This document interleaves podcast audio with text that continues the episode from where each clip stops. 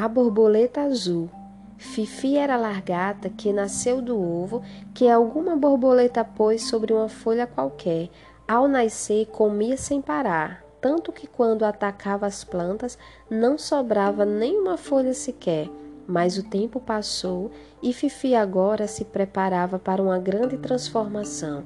Então saiu à procura de um lugar bem tranquilo.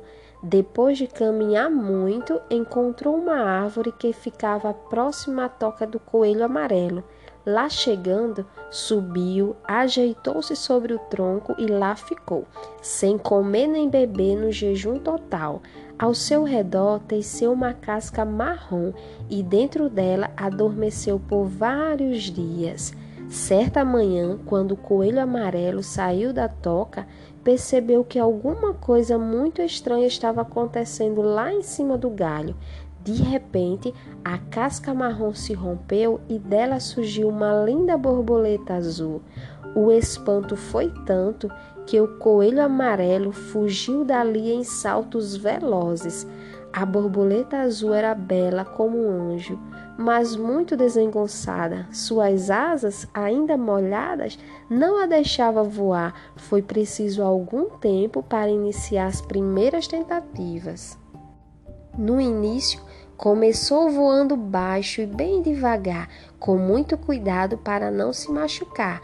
Outras vezes era bem atrapalhada, pois durante o voo esquecia de bater as asas ou as enroscava uma na outra, e quando isso acontecia, puf, caía estatelada. Mas quanto mais caía, tanto mais insistia. Com o passar do tempo, a borboleta azul tornou-se muito esperta e estava sempre disposta a conhecer novos lugares, tanto que certo dia decidiu voar para bem distante, muito além das montanhas azuladas que ao longe avistava. E assim, embalada pela suave brisa, sobrevoou a imensa planície rumo ao desconhecido.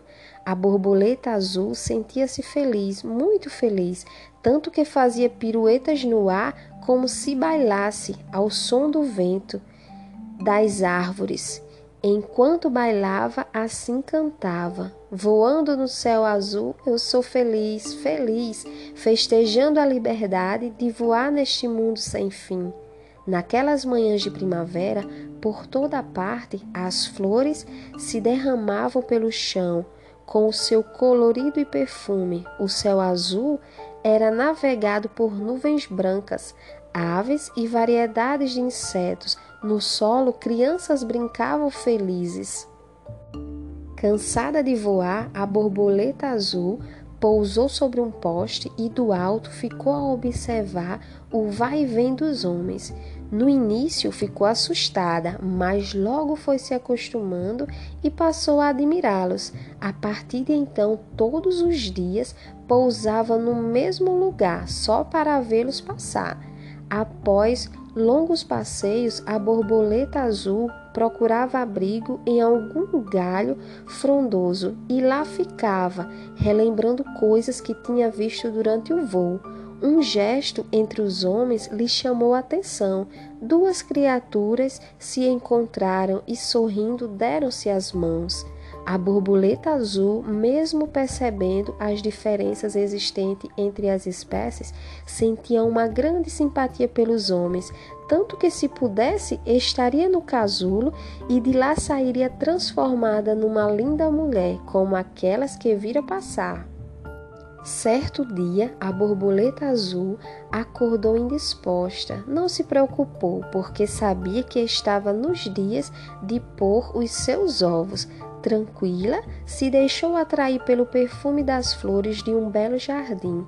Após saborear o doce néctar, escolheu uma folha e nela pôs os ovos.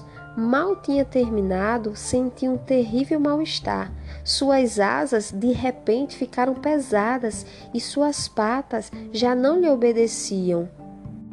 Cambaleando, tentou se firmar sobre uma flor Nesse momento sentiu alguma coisa prendê-la. Pela primeira vez estava próxima do ser que tanto admirava. A sua presença a encheu de alegria e, sem nenhuma resistência, se deixou pegar, confiante da bondade humana. A borboleta azul ainda tentou se mexer, mas não conseguiu e ficou imóvel para sempre, porque o seu tempo havia terminado. Após examiná-la, o colecionador ficou muito contente por se tratar de uma espécie rara. Em seguida, levou-a para fazer parte de sua coleção. Entre as tantas que estavam em exposição, a borboleta azul era a mais bela, atraindo pessoas de todos os lugares. Algum tempo depois, longe dali, no belo jardim florido, algumas larvas saíam dos ovos e um novo ciclo começava.